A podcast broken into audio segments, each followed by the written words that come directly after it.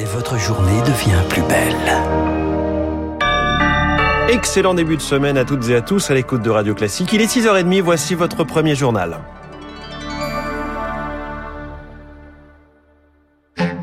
La matinale de Radio Classique avec François Geffrier. Et à la une, votre journal Charles Bonner, l'Ukraine continue de résister face à l'invasion russe. Ils ne baisseront pas les armes. La Russie avait lancé un ultimatum à 5 heures. Ce matin, les habitants de Mariupol, dans le sud, devaient se rendre. Pierre Collat, la réponse est claire. La réponse est non. Oui, le camp ukrainien n'a pas attendu la fin de l'ultimatum. La proposition russe a été refusée dans la nuit. Une proposition qualifiée de manipulation délibérée et de véritable prise d'otage par la vice-première ministre ukrainienne.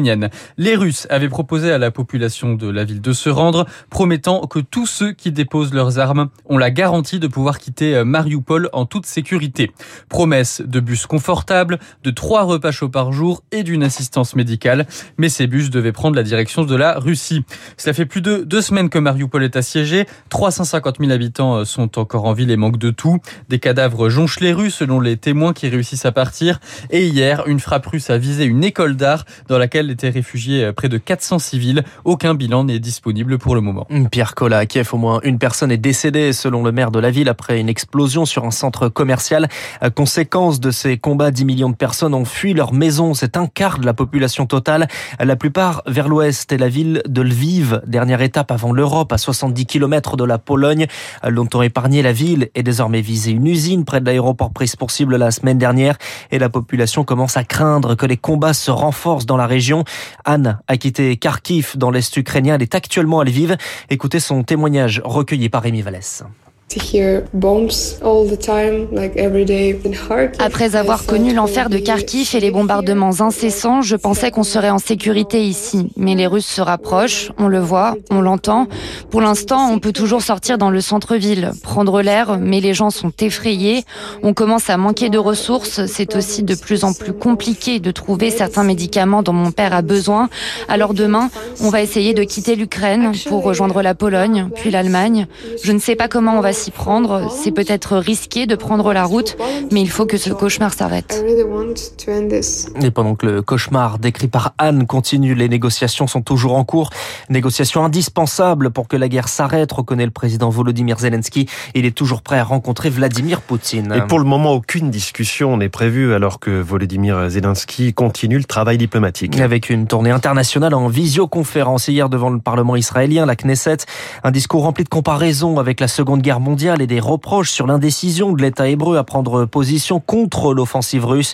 Volodymyr Zelensky a demandé l'abandon de cette position d'équilibriste et de l'assistance avec la livraison d'armes de défense à l'image du dôme de fer, le dispositif qui défend Israël. L'indifférence tue. Être intermédiaire ne peut être qu'entre les pays, mais pas entre le mal et le bien. Chacun en Israël sait que votre défense antiaérienne est la meilleure. Vous pouvez aider notre peuple protéger la vie des Ukrainiens on peut s'interroger longuement pourquoi nous ne pouvons pas obtenir des armes de votre part ou pourquoi Israël n'a pas introduit des sanctions puissantes contre la Russie? Mais c'est à vous de trouver la réponse et c'est vous, peuple d'Israël, qui aurez à vivre avec ces réponses. Volodymyr Zelensky s'exprimera également devant l'Assemblée nationale ce mercredi après-midi. Joe Biden sera à Bruxelles pour assister à un sommet européen et à celui de l'OTAN. Le président américain se rendra le lendemain, vendredi, en Pologne. La France rendait hommage hier aux victimes des attentats de Toulouse et Montauban dix ans après. Cette personne tuée par le terroriste islamiste Mohamed Merah, trois militaires puis trois enfants et un adulte dans une école juive. La cérémonie se tenait en présence du président israélien Isaac Herzog et de deux anciens chefs de l'État, Nicolas Sarkozy et François Hollande. Dans son discours, l'actuel président Emmanuel Macron a tenu à rappeler l'engagement de la France dans la lutte contre le terrorisme.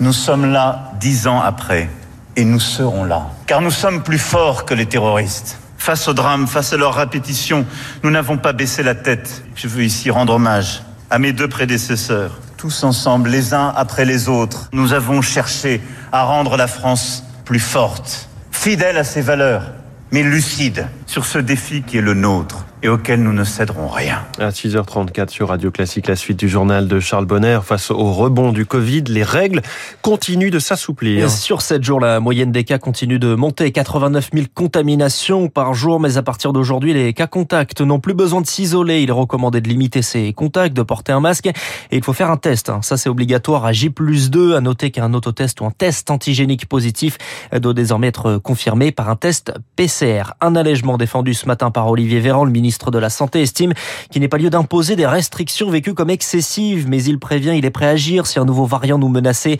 Interview dans le Parisien aujourd'hui en France, où il en profite pour égratigner Valérie Pécresse, une candidate, je cite, qui n'incarne rien selon lui.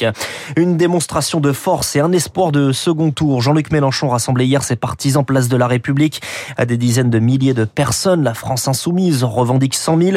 Un discours marqué par la promesse d'une amnistie pour les gilets jaunes condamnés et par la réintégration à l'hôpital des soignants non vaccinés. C'est une action militante qui indigne. Celle menée par le collectif Extinction Rébellion. 1500 tonnes de céréales déversées sur des rails dans le Morbihan ce samedi. Des céréales destinées à une usine de nutrition animale désormais impossible à récupérer. Le mouvement écologiste voulait protester contre l'agro-industrie. Mais en pleine guerre en Ukraine, c'est inconscient selon Jean-François Loiseau.